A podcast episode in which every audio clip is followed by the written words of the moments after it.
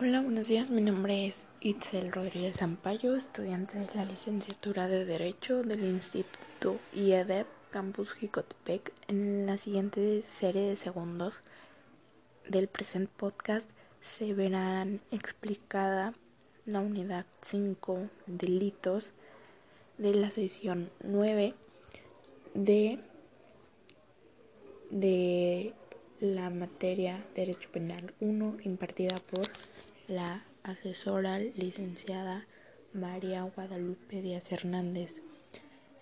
Em, en este en estos temas, bueno, en esta unidad me gustaría presentarles más la actividad que realizamos de retroalimentación que que pues todos los resúmenes en sí, pero siento que es importante eh, pues el primer tema. Bueno, todos son importantes, pero le quiero presentar el primer tema. El concepto es básicamente el concepto de delito, es lo contrario a la ley, acto delictivo que viola las las leyes establecidas por nuestra constitución, la cual mm, dichos actos merecen una pena. Eh, existen diferentes tipos de delito. En, en este primer tema nos maneja el delito doloso, el delito culposo y el delito por omisión.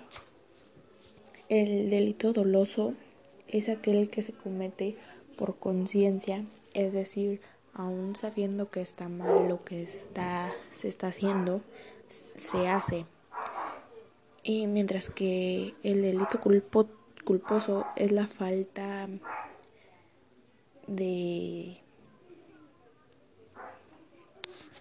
es la falta que se produce a partir de que no se realizaron bien dichos cuidados. En un ejemplo sería un hospital una enfermera no cuidó bien a su paciente y pues mm, este falleció.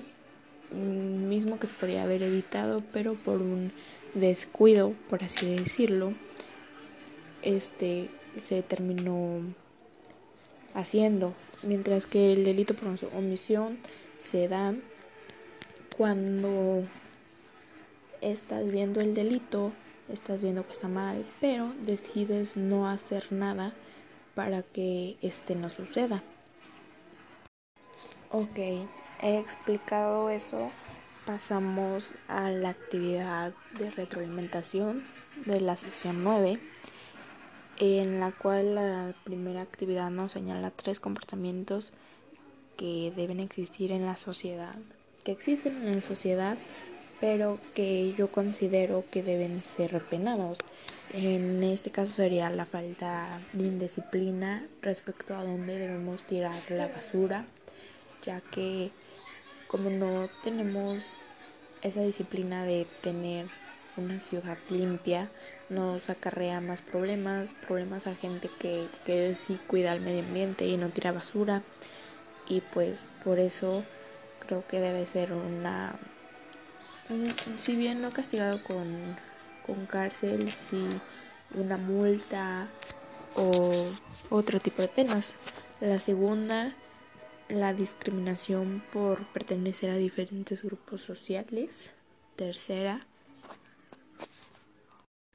y respecto al tema de la situación en la que, que estamos viviendo, la pandemia mundial, debe ser penalizada a las personas que no lleguen a usar cubrebocas en las calles, establecimientos y este debe ser considerado como delito a la salud ya que pone en riesgo la, la salud y vida de, de otras personas. En la actividad 2 nos piden estar 10 tipos penales contemplados por el Código Penal. En, en estos pues puse delitos por daño, que es a la vez se dividen en, en lesiones, peligro, culposo, doloso, por resultado, por materia, por intencionalidad, por el bien jurídico tutelado de la vida y etc. En la actividad 3 nos dice menciona un ejemplo de los siguientes tipos penales, los cuales serían tipos de delito, por así decirlo, en el cual tenemos la conducta misma que se subdivide en conducta de acción, conducta de omisión, por el número de sujetos, que de igual manera se divide unisubjetivo y plurisubjetivo, por su procesibilidad de oficio, de querella, por su intencionalidad, doloso y culposo. En el primero que tenemos por la conducta y la primera subdivisión que tenemos en acción es básicamente cuando el autor del delito es sabe las consecuencias, sabe lo que está haciendo y sabe las consecuencias que esto traería y aún así lo hace. Por ejemplo, un robo eh, en el cual el sujeto pues sabe las consecuencias y lo que traería, pero aún así lo hace. Mientras tanto tenemos eh, por la conducta de omisión, el cual es el delito. Es un delito que se comete por omisión. Un ejemplo sería cuando estás viendo que se está cometiendo un delito, pero aún así dejas que se cometa y no, no haces nada por detenerlo o porque este no llegue a su fin, básicamente omites la acción y omites el resultado. Pasando al siguiente tema, por el número de sujetos, tenemos un subjetivo que sería básicamente cuando el, comete, cuando el delito se comete por una sola persona, o puede ser robo, violación, etcétera, pero tiene que ser una sola persona. Mientras tanto, el subjetivo es cuando un delito se comete con más de dos personas. Pueden ser tres, cuatro, cinco o incluso dos, pero el límite es más, más de uno por su procesibilidad.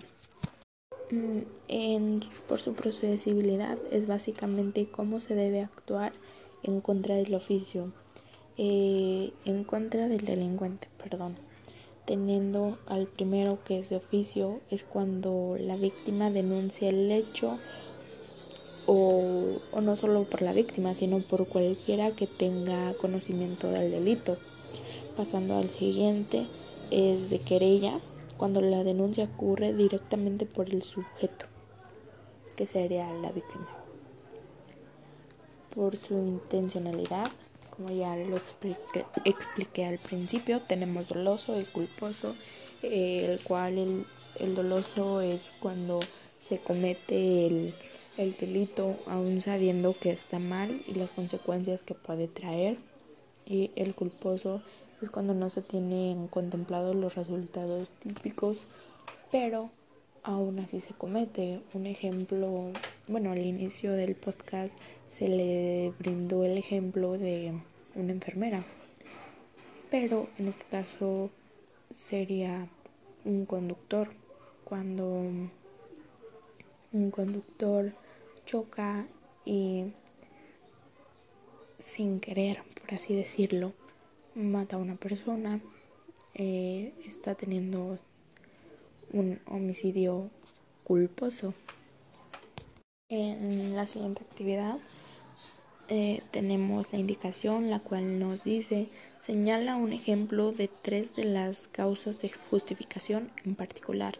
Las causas de justificación que yo escogí fueron en legítima defensa, cumplimiento de un deber, estado de necesidad.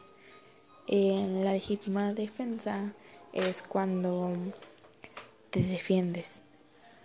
Un ejemplo sería están estás en una fiesta y una persona te empieza a, golpear y pues tú, tú respondes de la misma manera para defenderte. En cumplimiento del deber eh, es cuando cometes un delito, pero cumpliendo tu deber. Puse el ejemplo de un policía, el cual debe dispararle al delincuente ya que ya que es necesario por, por la situación.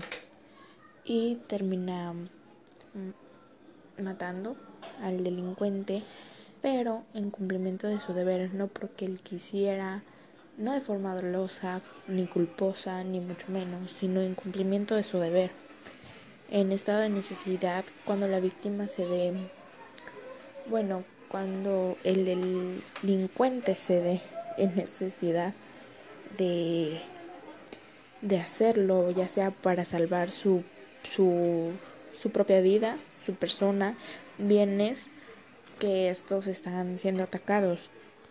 Bueno, pues hasta aquí dejaríamos el podcast. Aún falta la actividad 5, actividad 6 y actividad 7, pero debido a que las indicaciones en Classroom nos piden este PDF, podcast y video, se realizará el video con los temas anteriores mencionados.